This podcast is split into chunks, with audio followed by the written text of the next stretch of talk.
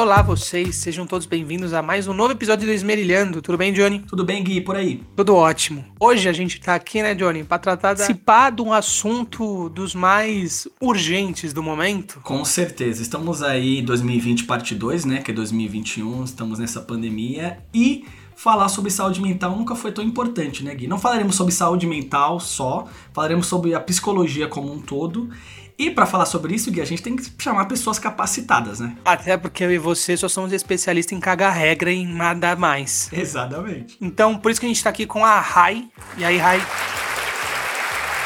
Oi, pessoal, tudo bem com vocês? Primeiro, agradecer a sua participação, ter aceitado o nosso convite. Eu que agradeço, é uma honra. Fiquei muito, muito feliz pelo convite. E o tema não poderia estar assim no melhor momento para falar. E eu tô muito, muito contente de estar falando aqui com vocês. E Rai, só antes da gente apresentar o outro participante, você tem uma página que fala sobre isso, né, Sobre psicologia. Eu vejo que você tem dado dicas lá sobre, sobre várias coisas nesse assunto. Já, já fala o nome da sua página aí pra galera seguir. Isso mesmo, Johnny. Eu tô com um, um Instagram, né? Uma segunda conta no Instagram, que é Hypesick. E lá eu tô trazendo alguns temas aí de psicologia descomplicada, né? Existem muitos mitos, existem muitos estereótipos em cima da, da psicologia como um todo. E aí, nesse Instagram eu quero trazer aí vários assuntos para informar a galera, desmistificar alguns assuntos aí também. O intuito é trazer informações para as pessoas. É, eu recomendo bastante. E qual que é o próximo participante aí, Gui? O próximo participante é o nosso querido amigo Isaías. E aí, mano?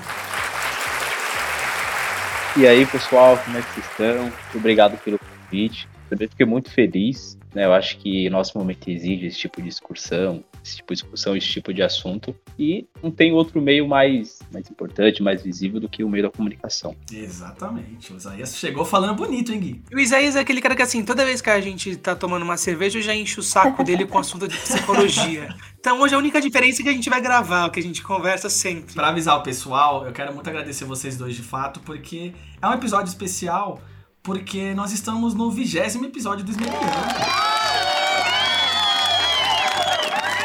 Verdade. Eu já comentei num dos outros episódios aí, mas essa é uma marca bem legal porque o Gui me convidou para fazer o podcast, eu acabei estudando muito sobre, que eu sempre gostei da, da mídia. E várias pessoas fazem um podcast e como eles querem aquele resultado rápido, né? 300 mil seguidores e tal. A grande maioria, cerca de 70, 80%, não passam do décimo episódio. Então, Gui, estamos aqui contrariando as estatísticas, hein?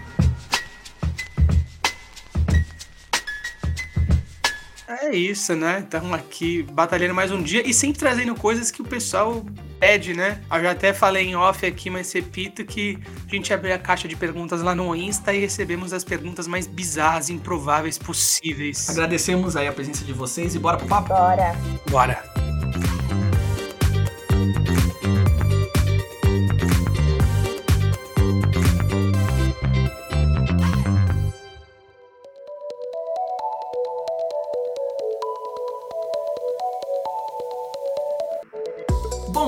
Começar, eu acho interessante os participantes se apresentarem, né? Rai, fala um pouco de você aí. Johnny, falo sim. Mas antes de mais nada, queria parabenizar vocês dois. É, eu sou uma admiradora do Esmerilhando, eu acho o máximo. Parabéns! E mais uma vez, obrigada por estar nesse vigésimo episódio. Falando de mim, bom, me formei em 2020, no meio da pandemia, consegui me formar em psicologia, não foi fácil.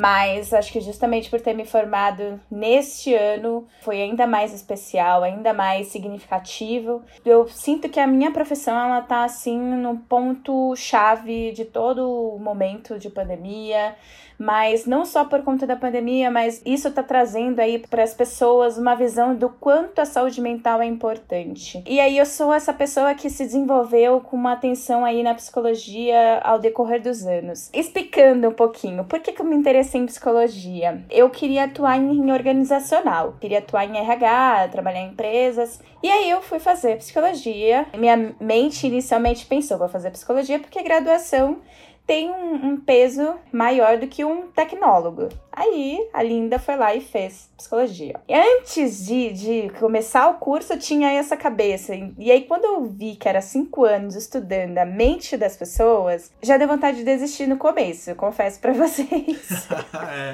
Mas, assim, ao longo dos anos, já teve momentos de querer desistir, teve momentos de não, mas ao longo dos anos eu me apaixonei. Não teve como, ou eu me apaixonava ou eu largava o curso. E aí eu me apaixonei, me tornei essa pessoa que ama falar sobre psicologia, ama essa pauta de saúde mental. Então tá sendo muito, muito bacana trazer esse tema hoje para as pessoas. Mais um pouquinho sobre mim, eu trabalho sim na área organizacional hoje, eu sou recrutadora, trabalho em um dos programas de trainees, um dos maiores programas de trainees do Brasil, e sou uma apaixonada por música eletrônica, acho que isso define um pouquinho quem é a Rai também. É, a gente já foi em alguns rolês, né, Rai? Sim.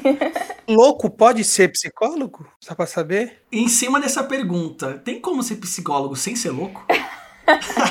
Tem como viver no Brasil sem ser louco? Eu acho que eu vou expandir essa pergunta. É, eu acho que também vale, viu? Ô Isa, agora para você aí, eu já sei um pouco da história do Isa, porque eu e somos amigos próximos do Isaías aí, mas conta como é que a psicologia chegou na sua vida aí, ô, ô Isa. Como é que você chegou na escolha desse curso? Fala um pouco sobre isso pra gente aí. Bom, gente, eu gostaria de parabenizá-los também pelo, pelo programa, né, pelo sucesso. Uma coisa que eu até falei pro Gui uma vez é que vocês estão no nível do Roda Viva, né, uma coisa... Exagerado que, ó, que isso, cara. Caralho, não exagera, assim, eu vou chorar.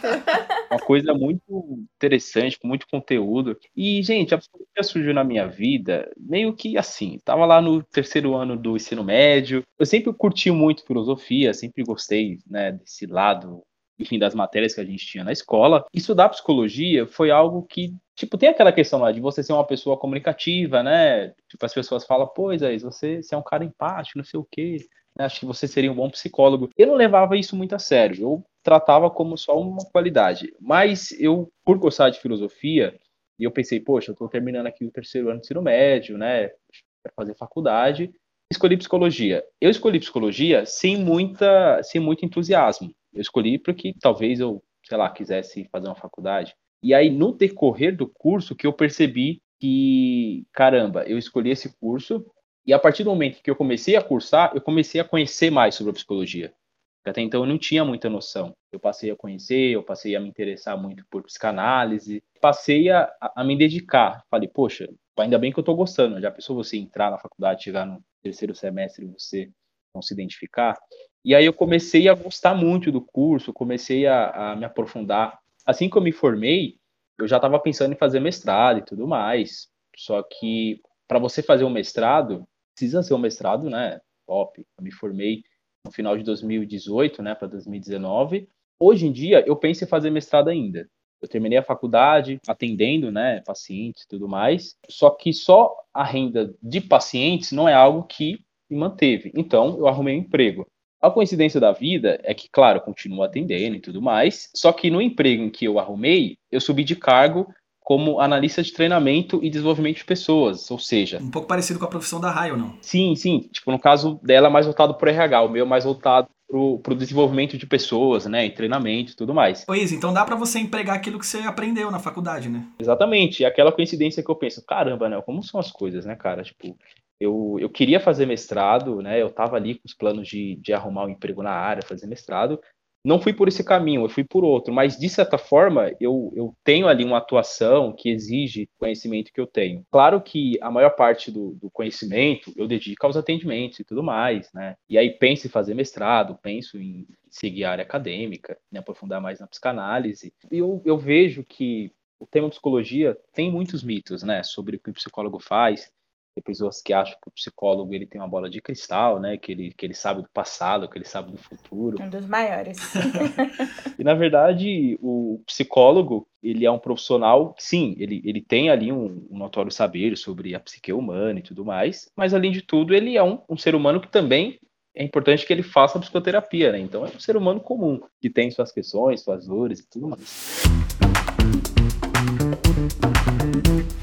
Ô, ô Isaías, você falou sobre esses, esses mitos, esses preconceitos. Eu falo que assim, eu cresci numa família que parte dela sempre falou que não precisava fazer terapia porque não era louco, como se, se isso fosse, fossem coisas que se associam. E uhum. eu sempre fiz quando era criança, mas acho que assim, criança você não tem muita noção do, do impacto que isso tem na sua vida, né? Mas quando eu fui fazer na adolescência, me ajudou no momento que eu tava bem zoado com várias questões. Sério, foi um negócio que, cara, eu, eu até tenho noção, convicção de que me ajudou a, a moldar meu caráter e quem eu sou hoje, sabe? Eu acho que a, a, terapia me mudou muito. Por que, que as pessoas associam muito a terapia à doença, sabe? Por que, que as pessoas não, não conseguem entender isso como um auxílio para fazer o que vocês fazem, por exemplo? É, é desenvolver pessoas, sabe? Por que, que tem esse preconceito tão grande? Vocês, conseguem explicar isso? Eu cresci também num modelo muito tradicional, né? Uma família muito tradicional. Meu pai é ex-militar então, para ele, essa questão da psicologia, quando eu falei que eu ia me formar em psicóloga, foi quase como se eu tivesse falado para ele que eu ia viver a minha vida da arte, assim, sabe? Ano que vem eu quero estar tá na praia, vendendo minha arte, das coisas que a natureza dá pra gente. Putz, sim. É. a sociedade mais antiga, né? Nossos pais, nossos tios, eles têm essa, essa mente mais fechada voltado para a saúde mental, porque justamente não havia esse debate, né, na, na, na época anterior da, da, nossa, da nossa juventude, digamos assim. Por não haver esse debate, ocorria muito ainda também dentro do próprio ramo da psicologia é, o crescimento, né, de estudos, de formação de profissionais, então não tinha ainda conteúdo suficiente para conscientizar a, a, população. Hoje, no, no momento que a gente vive, a população está mais informada justamente porque nós temos também um escopo de estudo mais é, elaborado, né? A gente está tendo aí mais pautas para serem discutidas. As pessoas estão perdendo cada vez mais a vergonha de falar sobre é, suas dores, sobre seus sentimentos, sobre seus traumas, né? Descobrindo que existem traumas, mas não sei se vocês vão concordar comigo, mas nossos próprios pais possuem traumas, mas eles escolhem não abrir sobre essas questões por receio de demonstrar fraqueza, de demonstrar um lado que não querem que as outras pessoas vejam. Acho que a, a, mostrar o lado fraco é, acaba diminuindo a reputação, digamos assim. E aí, meu pai, justamente por ser um ex-militar, ele sempre teve a cabeça muito fechada sobre esse, esse assunto. E eu tive alguns problemas na minha infância também, né, na minha adolescência para infância, que eu fiquei curiosa para entender por que que eu desencadeei aqueles, aqueles problemas, né? Por que que eu tive aqueles sentimentos específicos? Por que que eu me fechava em determinados momentos? A população hoje está mais aberta justamente por essa questão, né? A gente tem mais estudos e as pessoas estão também conseguindo se abrir a respeito de, desse assunto, porque vê que todo mundo está tendo essa conscientização. Agora, na época anterior, era mais difícil, as pessoas não tinham muito essa essa consciência. Verdade, eu acho que é, que é muito o que ela falou mesmo. Se a gente for ver, tipo, os nossos avós, os nossos pais, eles ainda vieram daquela época em que você falar sobre psicologia, sobre saúde mental, era algo que não era levado muito a sério, né? Se você estava, sei lá, triste, é, ansioso, era tratado como se fosse uma pessoa louca. Você é diferente das outras pessoas.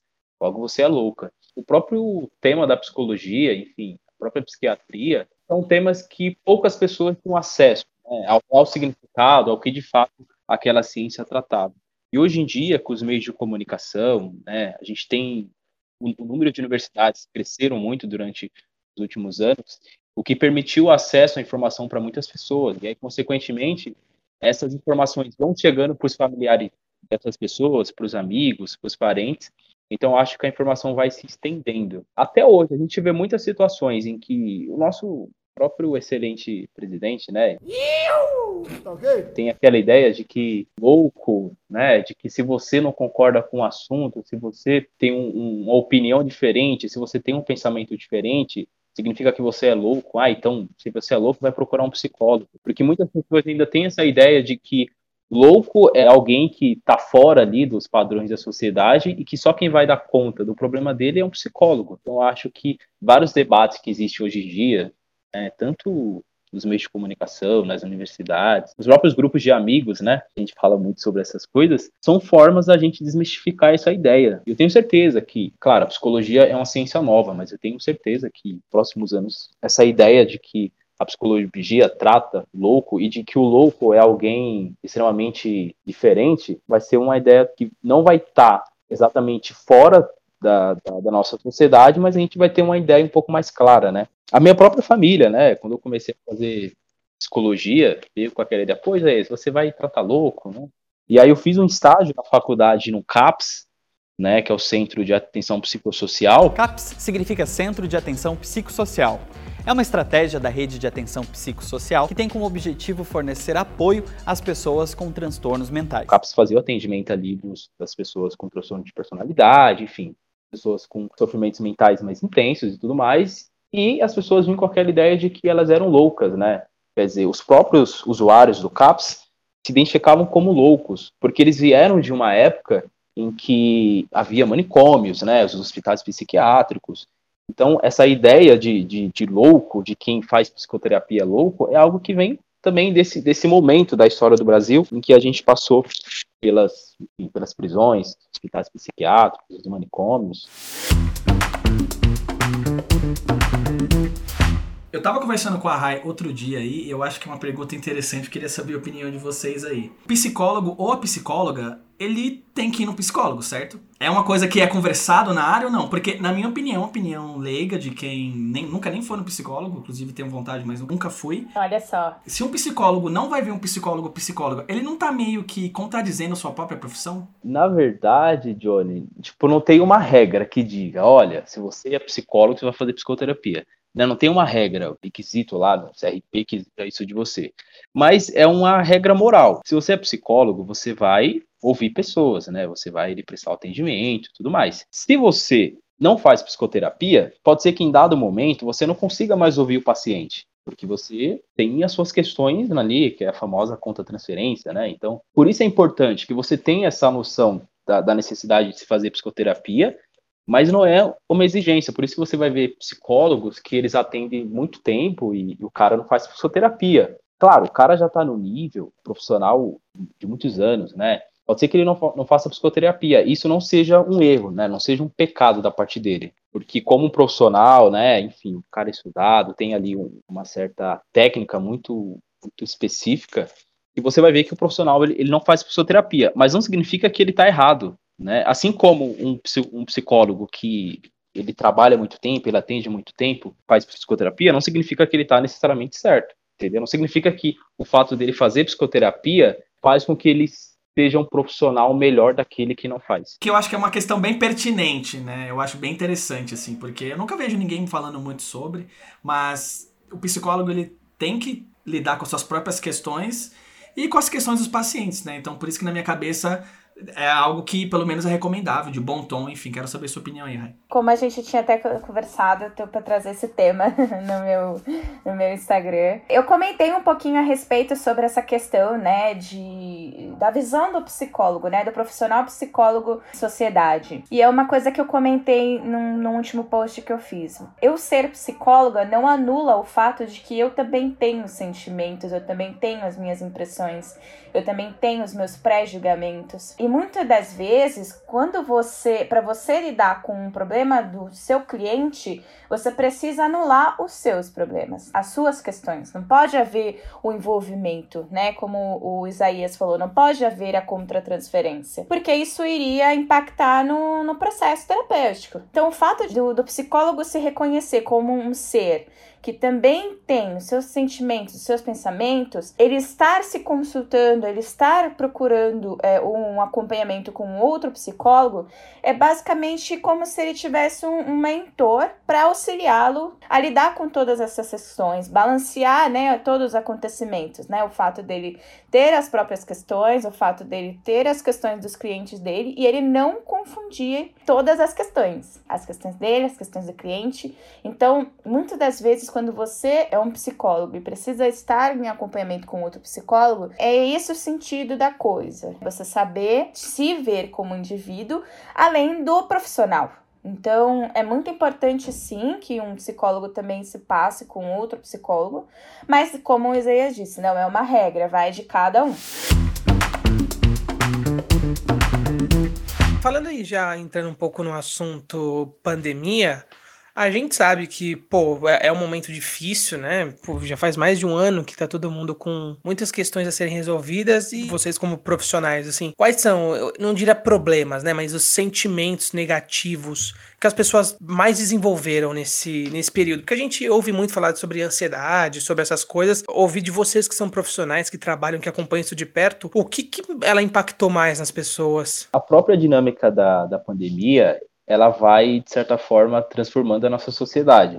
Né? Então, se antes a gente tinha um determinado sintoma que era fruto de um, de um contexto, por conta da pandemia, por conta do isolamento, a gente pode ver que os pacientes, né, tipo, as pessoas, elas acabaram transformando esse, esse isolamento, né, o, o sentimento de isolamento, numa certa desesperança também, com relação ao futuro, com relação ao que pode acontecer. Por quê? Porque muitas pessoas perderam ali o emprego, as pessoas estavam fazendo faculdade acabaram desistindo do curso, né? As pessoas que estavam com planos de viajar, planos de abrir um negócio, acabaram tendo que adiar ou até mesmo desistir. Essa dinâmica da pandemia, ela trouxe esse tipo de sintoma, né, esse tipo de característica, e é por isso que é importante que a gente fale sobre psicologia, sobre saúde mental, porque às vezes o paciente, a pessoa, enfim, a sociedade acha que é algo comum, é algo normal. É óbvio que não é todo mundo que vai desenvolver uma ansiedade por conta da pandemia, mas as pessoas que acabam desenvolvendo, é importante que elas cuidem disso, né? Dê atenção a esse lado, porque se você não trata um determinado transtorno, se você não trata um determinado sintoma, enfim, pode ser que isso acabe se transformando em uma coisa muito mais grave. O que a gente tem visto também com relação a, ao que é pregado sobre o que é verdade e o que é mentira, é algo que tem mexido muito com, com a rotina das pessoas, né?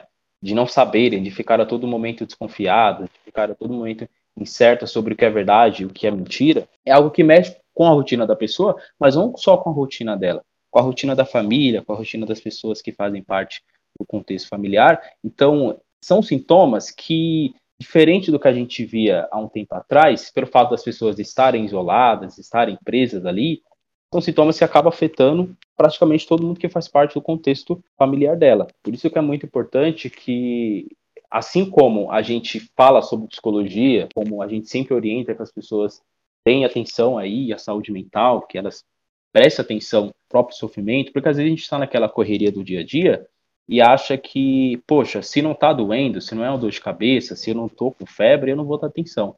Mas aí quando a gente começa a perceber que as pessoas passam a não querer sair de casa, se vem sempre com aquele sentimento de que é, as coisas não vão melhorar, de que a vida não vai ser diferente, né, de que, poxa, eu vou desistir, eu vou ficar aqui na minha porque eu acho que nada vai dar certo. Eu acho que é nesse momento que a gente precisa dar um pouco mais de atenção. É muito bacana o que o Isaías trouxe aí a respeito dessa questão. Ao meu ver, esse regime de pandemia é, elevou principalmente a solidão, né? Entre as pessoas. Porque a gente, antigamente, né, no, na vida, antes da pandemia, a gente poderia sair sem máscara, poderia ir na casa dos amigos, poderia ir em shows, poderia fazer tudo que a gente estava habituado a fazer. E nisso envolvia estar com outras pessoas. A partir do momento que a gente entrou em regime de, de pandemia, as pessoas foram privadas de se relacionarem com outras pessoas fisicamente, digamos. Então, isso elevou muito a taxa de, de solidão entre as pessoas também. O que pode desencadear para cada indivíduo, né, cada pessoa, uma forma diferente. Algumas pessoas acabaram elevando o nível de ansiedade, outras pessoas acabaram ficando mais expressivas. Então, cada indivíduo experimentou esse momento de pandemia de maneira diferente, mas a solidão é uma das coisas também que, além da ansiedade, foi uma das coisas que eu notei também ficarem bem evidentes né, nesse momento de pandemia, e o que trouxe aí todo esse, todo esse contexto de, de ansiedade, depressão, algumas pessoas desenvolveram síndrome do pânico. Foi um, um momento que as pessoas precisaram voltar a atenção para si mesmas também. E aí, por conta disso, até porque a psicologia ficou bem popular, né? Um assunto que acabou sendo.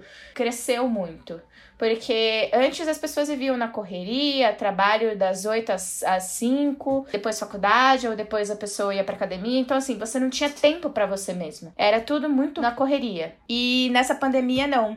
O jogo virou, né? As pessoas precisaram ter que conviver com elas mesmas é, mais tempo. Ou com as pessoas dentro de casa, com outros familiares, com os próprios, é, sei lá, com esposas, com seus esposos. O que é também traz um tema aí que a gente viu muitas pessoas se separando no meio dessa pandemia. Então, a pandemia trouxe é, muitas questões que as pessoas não estavam olhando quando antes da pandemia. Eu acho que ela acabou expondo de uma forma forçada muita coisa interna, né, Rai?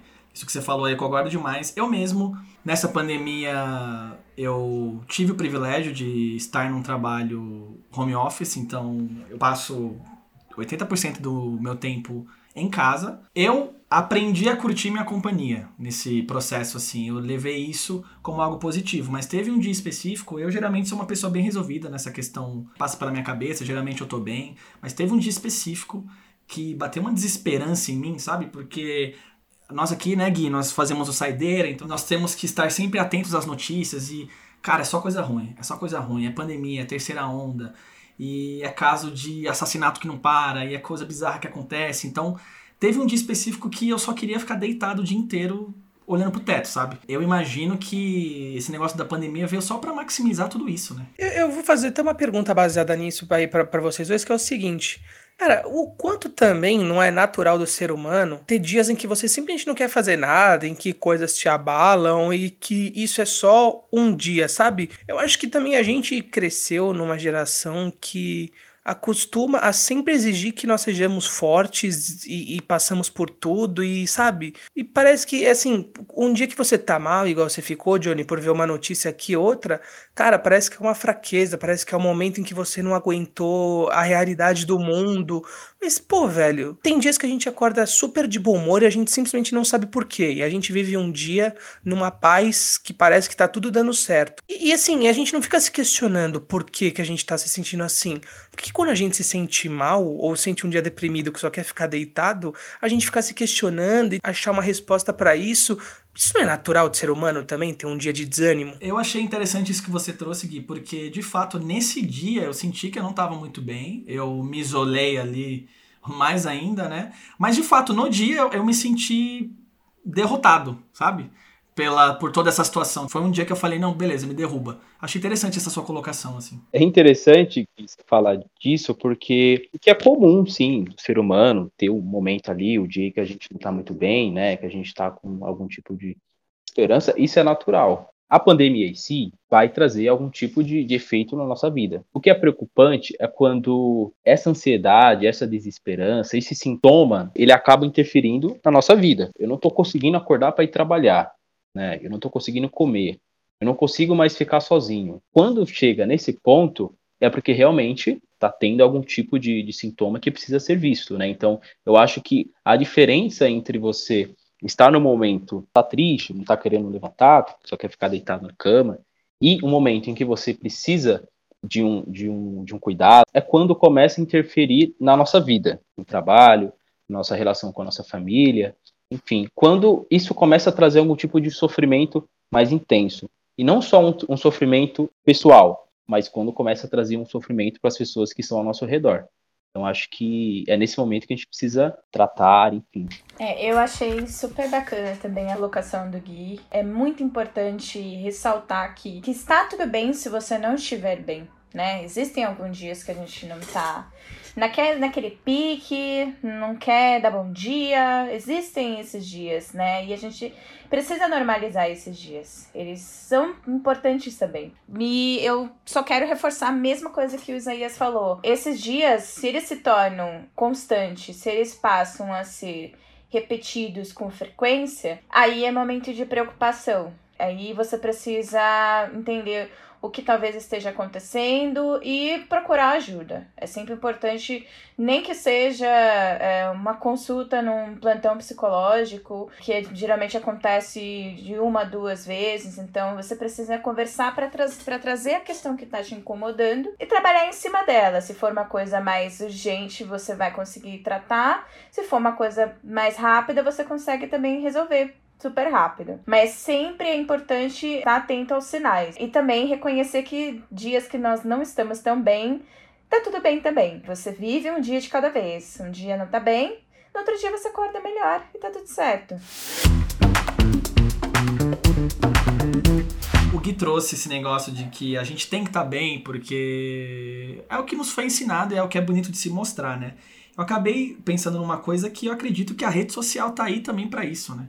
A gente acaba, aqueles nossos dias normais, de segunda a sexta, trabalhando, a gente vai lá no Instagram e é a felicidade, né? Todo mundo feliz, todo mundo feliz tal. Eu acho que isso acaba também impactando, né? Porque se você em certo nível, acaba se comparando sem querer com essas pessoas, né? Você fala, caramba, eu não tô bem com essa pessoa, como X, como Y. Eu acho que a rede social também tem esse grande peso das pessoas se sentirem meio oprimidas, né? Meio sufocadas, assim. Ó, oh, e antes que eles respondam, eu vou te falar que por vontade própria, eu fiz um teste faz duas semanas que eu não entro no meu Instagram. Eu só não excluí o aplicativo porque eu uso profissionalmente, né, com as contas de meus clientes, mas enfim, o meu Instagram pessoal eu não entro faz duas semanas, eu não sinto falta alguma dele. Eu falando aí como Rai, não como a psicóloga, mas como a pessoa. Eu tenho uma relação complicada com o Instagram, principalmente depois né, da pandemia, eu, eu, passei a perceber que eu fico constantemente naquela rede social. E, gente, isso que você falou, Johnny, é uma realidade. Eu mesma tenho dificuldade de trazer questões que não sejam meus momentos felizes naquela rede social. E não é assim. Eu não tô todo dia feliz, eu não tô todo dia contente. Muito pelo contrário. Falando de peito aberto, eu, fui bem afetada nesse momento de pandemia, sabe? Eu tive momentos muito desafiadores, principalmente ano passado, quando eu tava no período de né, montagem e apresentação de TCC. Foi assim, momentos de, assim, arrancar o cabelo da cabeça e ter que colocar de volta, tipo chutar o balde e ter que buscar. então, é muito complicado. A rede social é muito importante fazer exatamente isso que o Gui fez. Tipo um detox de rede social.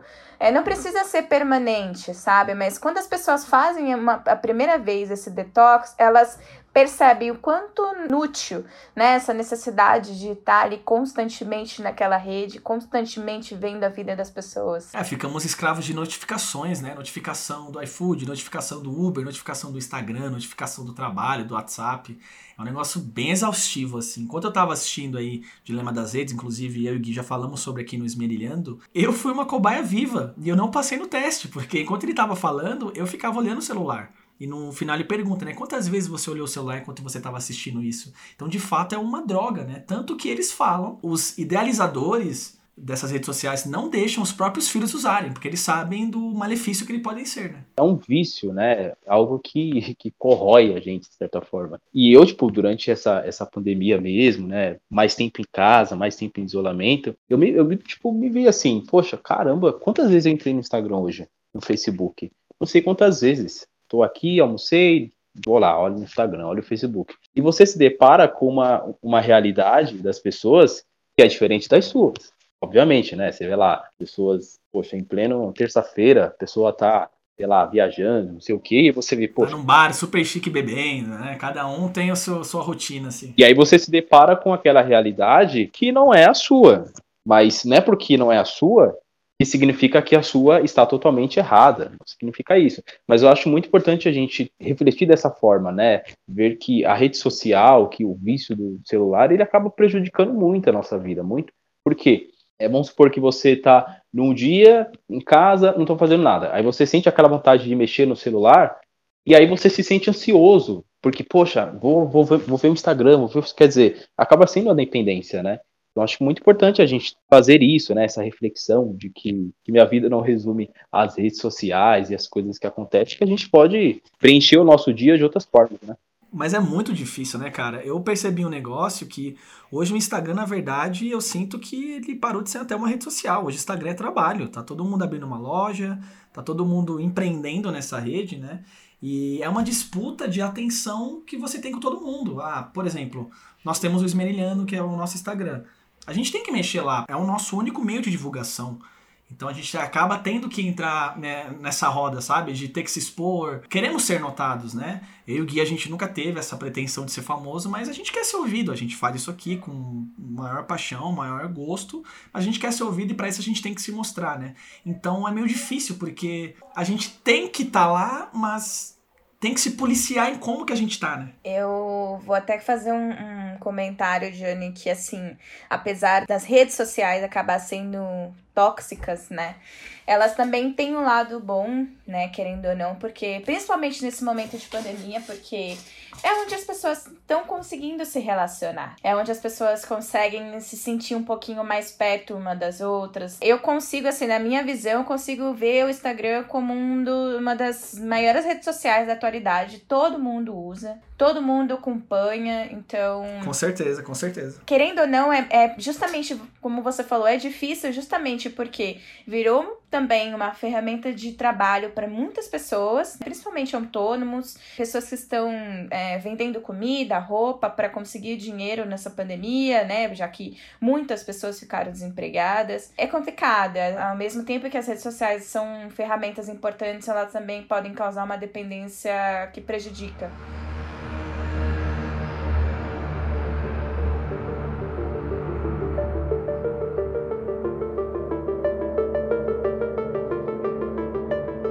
Um dos assuntos mais interessantes na psicologia, na minha opinião, é quando a gente vai falar de serial killers. Temos aí o Lázaro Barbosa, que várias pessoas estão chamando de serial killer, porque ele teve uma chacina que ele matou praticamente uma família inteira, que até o momento que esse podcast foi gravado, ele ainda não foi pego pela polícia. Pegando esse gancho, como eu falei, é uma das coisas que eu mais me interesso, que é a psicologia de uma pessoa que acaba virando serial killer, né? Eu imagino que vocês devem ter estudado sobre isso e tal. É um assunto que vocês gostam também? Pelo menos falando por mim, eu acredito que o Gui também é um bagulho que me intriga demais, assim. Eu gosto pra caralho de entender a mente humana. Eu acredito que eu entendo pouquíssimo, mas você me gosta de ouvir bastante. Muito interessante você ver os porquês das coisas, né? Demais, mano. É um tema, assim, muito, muito, muito interessante, né? Um exemplo, nesse caso do, do Lázaro, né? Tipo, a princípio, eu não sei se realmente ele é um serial killer, mas a gente vê muitos comportamentos assim assim, em vários casos, né, de, poxa, o cara não sei quantas pessoas e tudo mais. Porque a gente tem de informação a princípio sobre a mente de um serial killer, claro, a gente vai ver ali que se trata de um transtorno de personalidade, né? Porque o transtorno de personalidade em si, ele vai ter aspectos tanto psicóticos quanto aspectos mais neuróticos. E aí não tem necessariamente, pessoal, uma causa específica. O que se sabe é que existe ali diversos componentes, tanto genéticos, biológicos, sociais, enfim, e vão contribuir para a construção da, da personalidade daquele cara, para a personalidade daquele, daquela pessoa. Mas é um tema que intriga muito, né? Inclusive não tem um consenso assim, mas há muitas teorias que vão apontar que vão na direção diferente uma da outra. Eu parto um pouco mais para o lado da psicanálise, eu não sei a, a Rai, que vai ter uma visão totalmente, claro, ela não vai descartar as possibilidades, mas é voltada para genética, biológica, mas ela vai focar num aspecto mais social, né? Um aspecto mais voltado para o relacionamento desse indivíduo e com, com as pessoas ao redor dele. Olha, gente, é um assunto que eu gosto. É um assunto que eu gosto muito. É um negócio, né, Rai, que a gente fala que gosta, parece que a gente gosta de serial killer. Não é bem assim, é que o, a psicologia, do, como é que aquela pessoa se tornou aquilo é muito interessante. Sim, é justamente isso. É o assunto que eu gosto muito. Eu não tive na faculdade, não abordaram muito, né, ao longo dos meus cinco anos de faculdade, mas eu, por interesse próprio, eu sempre busquei entender, sempre busquei ler alguns livros, inclusive até tô com um aqui que eu trouxe para falar, que é o Serial Killers Made in Brazil. Eu não sei se vocês já ouviram falar, que é escrito pela Ilana Kazoy. E assim, ele conta histórias de diversos serial killers brasileiros. Tem um também que é, são na versão serial killers mundial, né, do mundo. E é muito interessante, mas a questão interessante é porque a mente de, dessas pessoas, né, dos, dos psicopatas, sociopatas que a gente chama, é muito intrigante, porque a forma de se relacionar, a forma de, de, de se comportar perante a sociedade, né, para conseguir conquistar a vítima é uma coisa muito assim assustadora ao mesmo tempo. A gente não consegue entender de fato como que é, ocorre a, a, a, química cerebral dessa pessoa, né? Como que essa pessoa tem essas intenções tão bem calculadas para atingir o objetivo de é, causar a morte de determinada pessoa. Um dos casos que eu, que eu assim, é, fiquei muito interessada foi o caso do Ted Bundy. Não sei se vocês já ouviram falar. Tem o um documentário da Netflix, eu recomendo bastante, muito legal. Isso mesmo, John, é isso que eu ia falar. Tem tanto filme, que é feito pelo Zac Efron, tem também o documentário, que é muito bem elaborado, com informações do próprio caso, com filmagens da época que ele estava sendo procurado. Enfim, eu pessoalmente me interesso justamente porque são mentes brilhantes que ao mesmo tempo são assim perigosas, perigosíssimas. O que me pega nesse negócio de serial killer é que na grande maioria dos casos são pessoas inteligentíssimas. Por exemplo, você citou o Ted Bundy. O Ted Bundy, ele quis ser o próprio advogado e ele acabou sendo, né? O cara, ele é tão magnético que o próprio juiz do caso, não sei se vocês lembram, elogia o cara, fala que infelizmente foi conquistado por ele. Exatamente, ele consegue conquistar o juiz para você. Imagina uma vítima. Você vê que são pessoas que realmente sabem o que fazer, é tudo calculado. Para mim é isso que mais assusta, né? Que o juiz ele comenta que infelizmente ele escolheu aquele caminho que ele seria uma pessoa brilhante em outra área. You're a bright young man. You made a good lawyer. I'd love to have you practice in front of me, but you went another way, partner. Olha isso, um juiz falou isso para um cara que tinha matado não sei quantas mulheres. Então você vê que são pessoas que são bem articuladas, elas fingem ter empatia para acabar ganhando sua confiança, né? E acho que para mim isso é o que mais assusta, assim, porque, cara, você tá aberto a conhecer uma pessoa dessa, gostar dela. E aí quando você vê, a pessoa é um psicopata, enfim, para mim isso que é o mais intrigante, assim. E aí chegou uma conclusão mais minha, né, pessoal mesmo, né, enquanto profissional. É que é um cara que ele transita entre o que pode e o que não pode. Tipo, é um cara que tem muita noção disso e ele desafia isso. Inclusive, tipo, um exemplo indo mais pro lado da psicanálise e tudo mais, a psicanálise vai dizer que um psicopata, né, um serial killer, ele, ele transita ali na perversão, que é o cara que sabe que não pode, ele sabe que é errado, mas ele faz. Quer dizer, tipo, nós neuróticos, a gente sabe que não pode, a gente não faz, né? Um exemplo você, Johnny, você tá aí querendo, pô, tá bravo com seu chefe, eu vou, sei lá, furar o pneu do carro do meu chefe. Vou fazer uma coisa até mais grave, né? Sei lá, eu vou atropelar o meu chefe. Você não faz isso. O psicopata, ele sabe que não pode fazer, mas ele faz. E faz porque ele não tem ali o sentimento de culpa. Eu e o Gui, nós gostamos muito de uma série também da Netflix que é o Mind Hunter.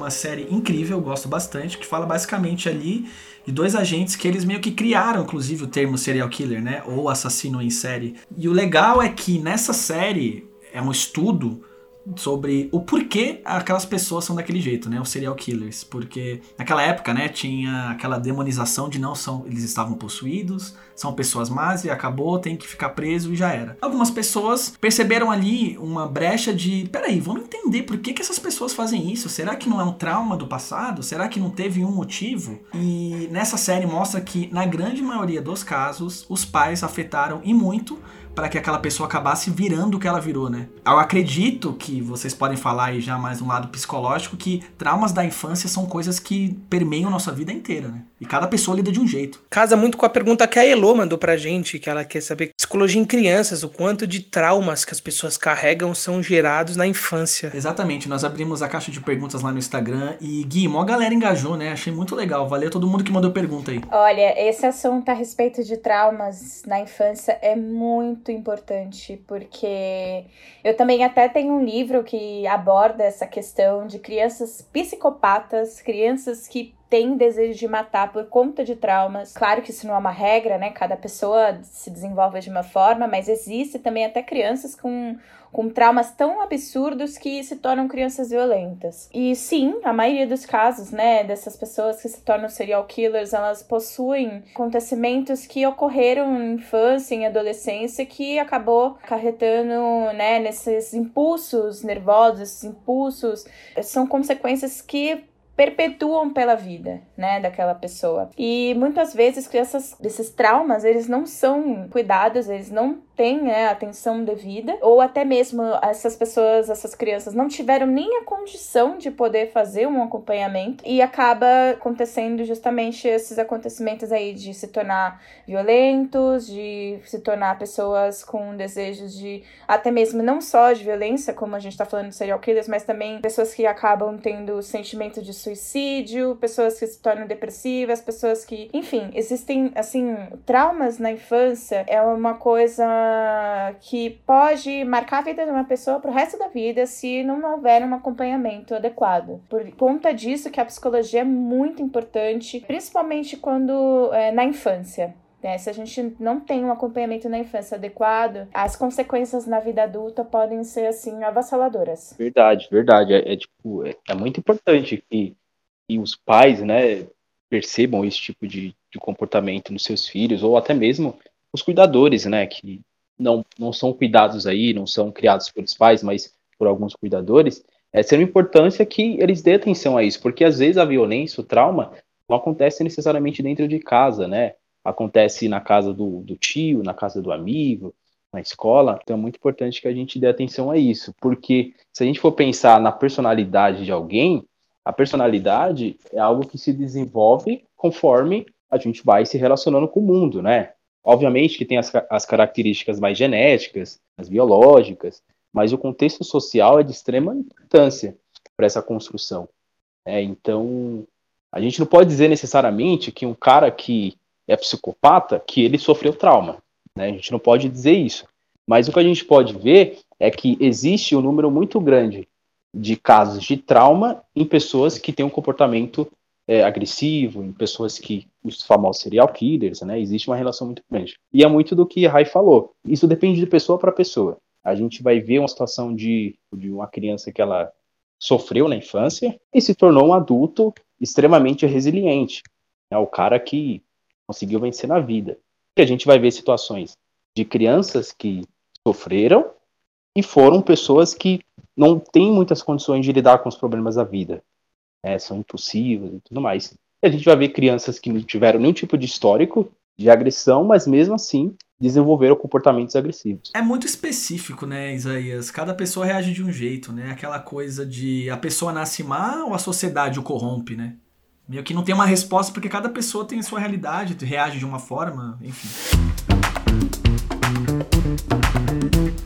Nós estávamos falando aí da, do Mind Hunter. Enfim, na cultura pop nós temos vários filmes e séries que falam sobre psicologia, falam sobre serial killer. Uns falam só sobre psicologia de uma forma geral, outros focam em serial killers, outros focam como Atípico, que é uma série que fala sobre autismo. Enfim, eu queria perguntar para vocês se vocês têm algum filme, alguma série favorita assim, que não sei, vocês assistem assim, ou vocês assistiram quando estavam pensando em cursar psicologia e falaram, é isso, cara, preciso estudar sobre isso, assim. Vocês têm algum favorito? Antes de, de tomar a decisão de fazer psicologia, mas durante, com certeza. Principalmente esse, esse documentário do Ted Bundy foi um dos documentários mais interessantes e mais que me brilhou o olho, assim, para estudar a mente do ser humano.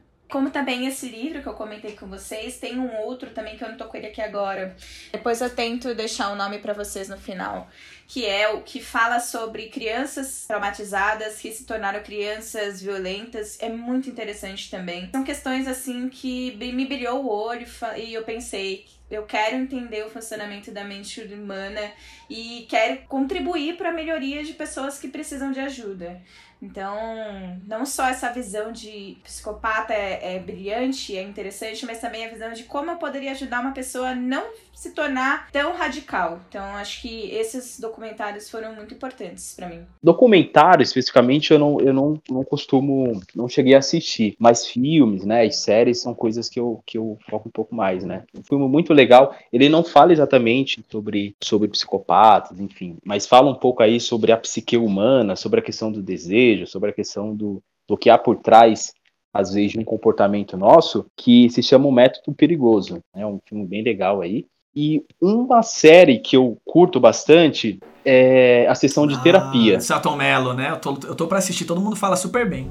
A terapia não é uma consultoria, não é uma coisa pontual. E explica muito a relação do terapeuta-paciente e falam muito, Johnny, sobre aquilo que você tinha perguntado no começo. Poxa, o psicólogo precisa fazer psicoterapia? Né, eu acho que essa série fala bastante disso, né? Eu tô pra assistir faz tempo. E Gui, eu tô ligado que você também curte muito esse tema, né? Velho, quase tudo que é relacionado a a mente humana eu gosto pra caramba, tanto que, pô, adoro aquela série explicando no Netflix. Tem vários episódios que falam sobre a mente humana. Muito legal. Pô, eu acho genial, velho. Eu fico fascinado, eu assisto e reassisto.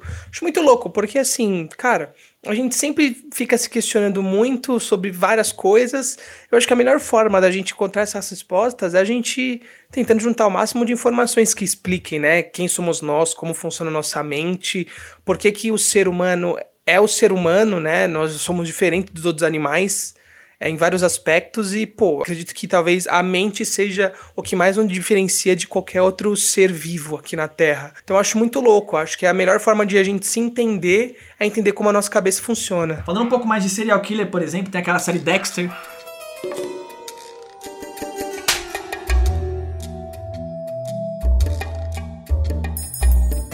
Que é, é a história de um serial killer que decidiu matar só serial killer, o que é muito legal, né? Uma, que, uma quebra de expectativa interessante, assim. Obrigada, Johnny. Você trouxe justamente uma que eu queria falar e esqueci. Sério, nossa, Dexter é muito boa. Vai voltar aí, inclusive. E tem aquele filme Seven, né? Que é incrível também. Não sei se vocês assistiram. Não, essa não. Seven, os Sete Pecados Capitais, que tem um serial killer que faz todas as suas mortes nas vítimas em cima dos Sete Pecados Capitais. Tem o Morgan Freeman e o Brad Pitt. Tem um final lá super emblemático, muito legal. Quem não assistiu aí, eu recomendo pra caramba. Ah, só fazendo um adendo, pessoal, eu peguei o livro aqui que eu comentei, que é o se chama Viva para Contar, da autora Lisa Gardner. É um livro que ele mistura, né? Fictícios, lógico, mas a história em si traz muito o, o tema de, da saúde mental, principalmente de traumas na infância. É um dos meus livros preferidos. E eu acho que assim, vale a leitura para quem tem interesse e também indicar muito para quem tem interesse de, de entender como funciona, né? Psicoterapia, a atuação do psicólogo, é assistir sessão terapia, que é muito boa, muito boa mesmo.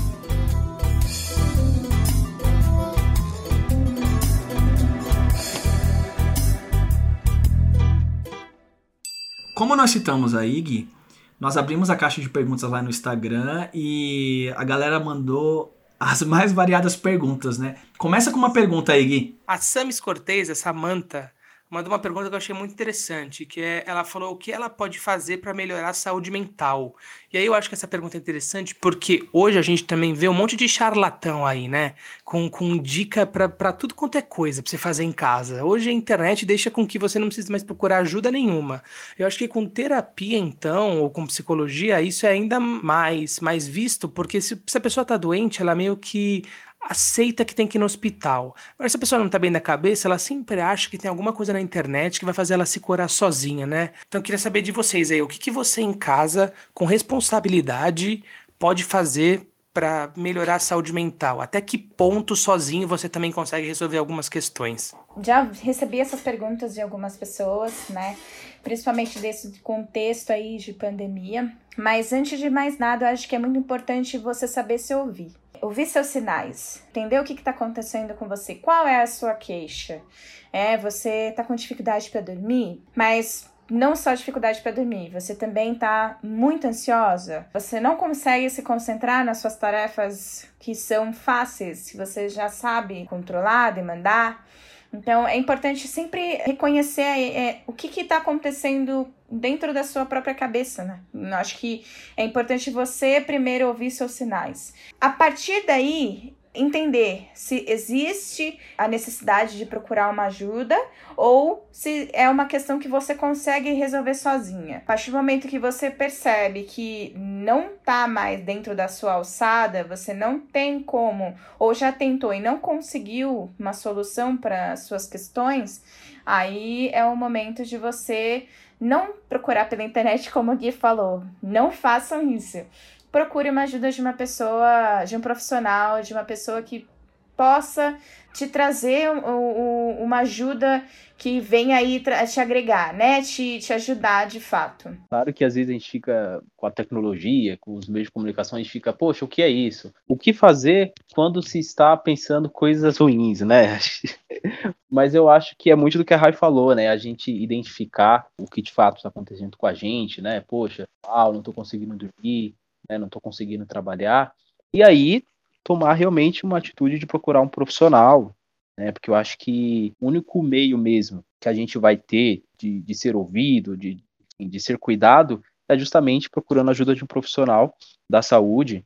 Né? E aí, se às vezes as pessoas não têm condições de de fato pagar um psicólogo, não precisa necessariamente ir direto com um psicólogo. Acho que só de você, de repente, né, ir no posto de saúde, né, pedir ali, informar que você está tendo alguns sintomas, tem psicólogo no posto de saúde. Claro que o, o, acompanhamento não é feito semanalmente, mas tem ali toda uma estratégia de você, de repente, fazer durante 15 dias. E aí, dessa forma, a gente conseguir sanar aí essas dores. A Ana perguntou o que, que vocês acham do uso da maconha para tratamentos psicológicos e em cima disso ela perguntou se a maconha ajuda ou prejudica em termos de, da psicologia humana. Eu nunca ouvi nenhum tipo de tratamento com maconha, particularmente, nunca, nunca ouvi nenhum tipo de tratamento em que se envolva maconha, mas a, a gente sabe que, que existe diversas diversos tipos de terapia, terapia holística, enfim, terapia em que pode ter aí algum tipo de uso da maconha, mas pode do mesmo conhecimento algum tipo de de tratamento com maconha na psicoterapia, o atendimento ali com psicólogo. Eu tenho uma opinião assim parcialmente formada,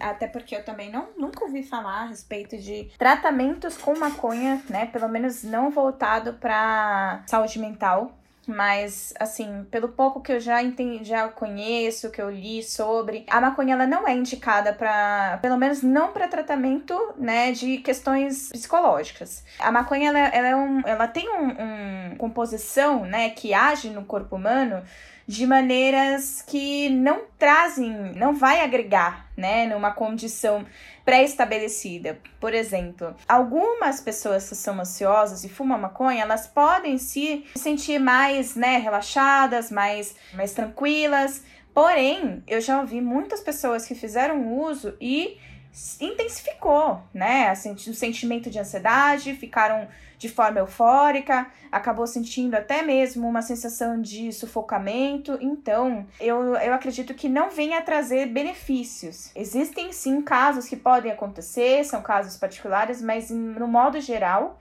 ela não é indicada para nenhum tipo de tratamento, não que eu saiba, psicológico. Também deixa claro que, assim, é, ainda que, que o uso de, de maconha ajude num, numa questão de ansiedade, você não pode generalizar e achar que qualquer problema terapêutico ou psicológico que você tiver é, se resolve com isso. Por exemplo, assim, se você cresce num ambiente que seu relacionamento com seu pai é horroroso, e aí isso te faz com que você tenha vários traumas como adulto, não é fumando um baseado que você vai resolver essas questões, sabe? Existem casos e casos e não dá para generalizar o uso da maconha como é um remédio para todas as questões que envolvem a, a mente, a cabeça. Exato, Gui. Passando aqui para mais uma pergunta, uma pergunta da Bela Araújo. Ela perguntou se borderline tem cura ou se é só tratamento para, enfim, diminuir ou controlar o, os sintomas. Aproveitando, Rai Isaías, se vocês puderem explicar o que é borderline para para quem não sabe aí. Borderline, eu até comentei isso há pouco tempo, acabou se tornando um assunto um pouquinho popular por conta da ex-fazendeira, né, que entrou na, no reality show e ela tinha essa, essa condição. O nome que ganhou destaque nas redes sociais nos últimos dias foi o da participante do reality show A Fazenda Raíssa Barbosa. Ela recebeu oito votos na formação da primeira roça, que é uma espécie ali de paredão do programa. Em um determinado momento, ela até chega a desabafar que estava tendo dificuldades de controlar as próprias emoções. Eu, particularmente, achei isso assim um absurdo. Uma pessoa que tem essa condição e se colocar nessa num reality show extremamente estressante. Eu não quero soar de maneira para causar nenhum, nenhuma questão mas assim, transtorno de borderline, né, que basicamente é um transtorno de personalidade, ele é uma condição que não é muito simples de ser explicada, né? É uma condição que ela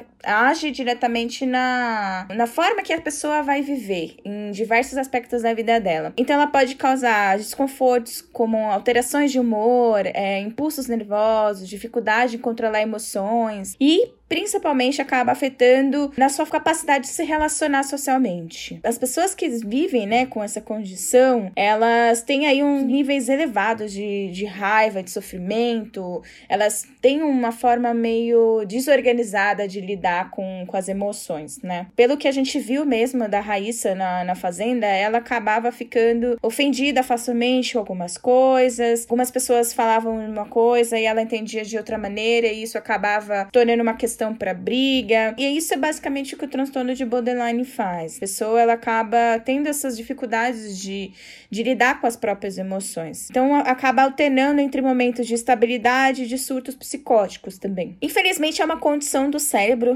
e da cabeça, né, da mente. Então não é culpa da pessoa que ela tem essa condição e ninguém causou isso, né? Geralmente o borderline eles acaba acontecendo. Só complementando mesmo o que a Rai falou, transtorno de personalidade borderline, e talvez com essa nomenclatura fica mais fácil da gente entender, com personalidade emocionalmente instável, ou seja, as emoções, elas são, as emoções não, mas ali a, as relações do, do, do, cotidiano que essa pessoa tem, elas são tratadas, elas são vividas de uma maneira muito intensa. Então a pessoa ela vai ter ali alguns, alguns sintomas voltados mais para a psicose, né, que geralmente é, se sentir perseguida, né, se sentir olhada, e alguns sintomas mais voltados para a neurose, né, que é uma coisa mais voltada para se sentir sozinho, se sentir abandonado. O que a gente vê no comportamento de uma pessoa que sofre né, com transtorno de borderline é que as emoções elas são vividas de uma maneira muito intensa. E diferente do que algumas pessoas confundem, né, elas sempre acham, poxa, borderline é a mesma coisa que o bipolar. Na verdade, não, porque o transtorno de borderline ele é instável, né? é momentâneo. Pode ser que você esteja agora na sua casa tranquilo e aí acontece alguma coisa ali na sua vida, aquela situação mexe tanto com você que você não consegue é, reagir de uma maneira menos desorganizada. Respondendo até a pergunta da, da moça, não tem cura, o que você pode realmente fazer é o tratamento, né? Então, tratamento com medicamento, dependendo aí da intensidade dos sintomas, e o tratamento psicológico, né? O acompanhamento com o psicólogo, porque uma pessoa que sofre desse transtorno, o que ela precisa até mesmo entender e o próprio terapeuta ele vai orientar isso é que ela sofre, que o transtorno não tem cura e que é importante que ela crie estratégias para melhorar a convivência dela no dia a dia. É um transtorno muito difícil, né? Porque não tem necessariamente uma causa. Poxa, foi porque a pessoa sofreu um, um trauma. É aquela questão do transtorno de personalidade que a gente estava falando dos psicopatas, né? Não tem uma causa.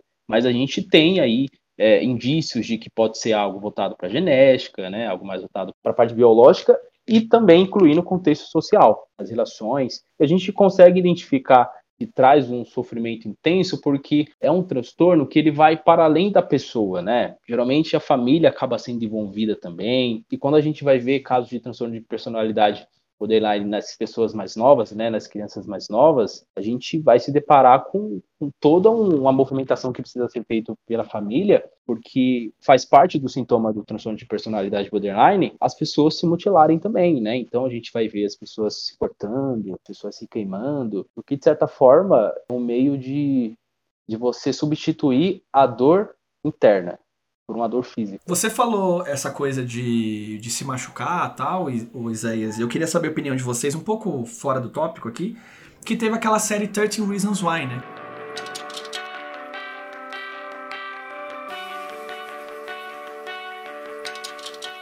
que mostrava uma menina que se matou. Ela acabou fazendo 13 fitas do, dos motivos, enfim.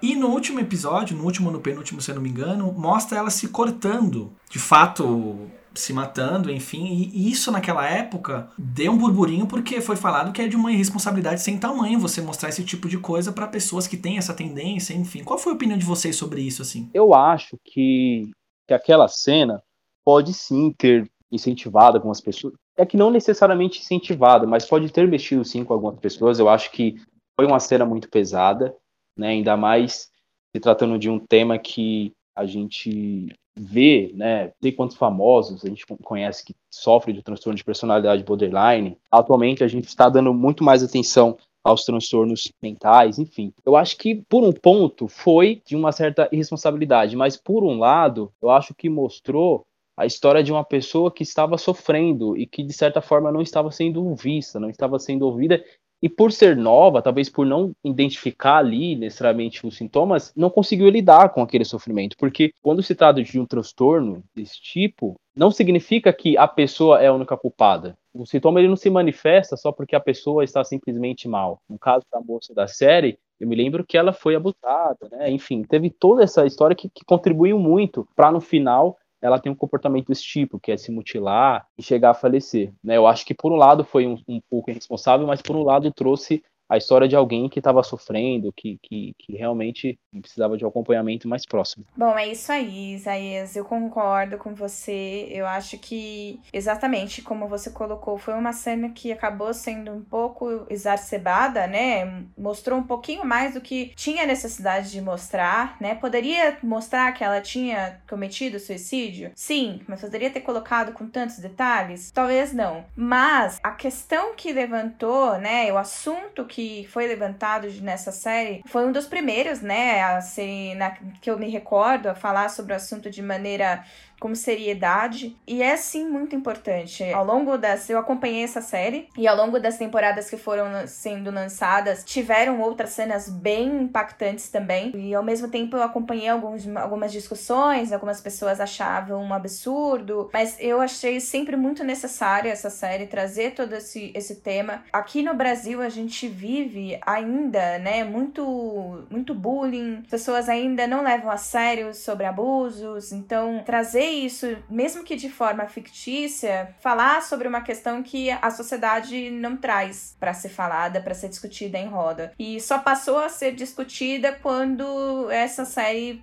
foi exibida. Então, apesar de eu concordar que não tinha tanta, tanta necessidade de detalhes, aquela série foi muito necessária e ela foi assim importante para trazer esse assunto e conscientizar a população. É, eu não sou muito fã dessa série, para ser bem sincero. O que não dá para negar é que como ela acabou pegando um público muito jovem, falar sobre isso é sempre importante, né? Então, pelo menos o assunto veio à tona. Hein?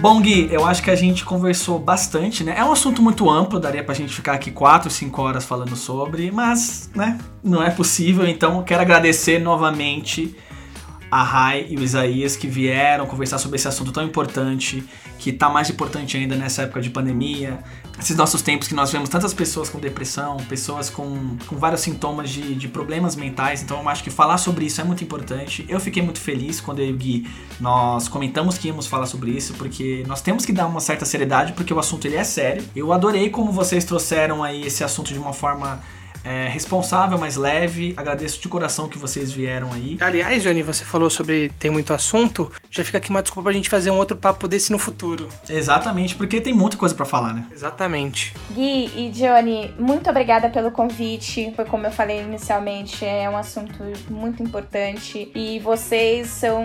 Hoje estão sendo aí esse porta-voz, né? Vocês estão trazendo informações para as pessoas. E levantar esse assunto deu para entender que vocês são dois rapazes construindo coisas interessantes junto com o Esmerilhando, então parabéns por essa iniciativa. E pessoal, deem atenção aos sinais de vocês, se preocupem com a saúde mental de vocês e além de tudo, cuidem dos seus também, fiquem em casa, essa pandemia precisa acabar. É isso, obrigado, Rai. Isso aí, gente, muito obrigado pelo convite, eu fiquei muito feliz, né, desde que vocês comentaram aí que teria um episódio voltado para psicologia, eu fiquei muito entusiasmado e desde que vocês desenvolveram esse projeto, né? Porque, cara, são informações muito importantes pro dia a dia. Da mesma forma em que a gente acaba sendo informado, também traz um certo entretenimento. Eu acho que isso é muito importante, né? Um entretenimento com responsabilidade, com qualidade, com assuntos muito legais. Parabéns mais uma vez, né? Se tiver aí um, um novo convite, pode contar comigo. E é isso aí, gente. Tamo junto. Muito obrigado de novo. E aí, Gui, esmerilhamos? Esmerilhamos tudo que tinha que ter esmerilhado hoje, boa parte. Então já fica aqui o convite. Teremos parte 2 no futuro. E se você chegou até aqui, não esqueça de nos seguir nas nossas redes sociais. Seguir também os perfis da Rai, até porque a Rai tem, como ela falou, um perfil que passa bastante coisa interessante. Seguir o Isaías também e continuar ligado, porque tem mais conteúdo bom vindo aí pela frente. É isso. Valeu, Rai. Valeu, Isaías. Um abraço. Até mais. Tchau.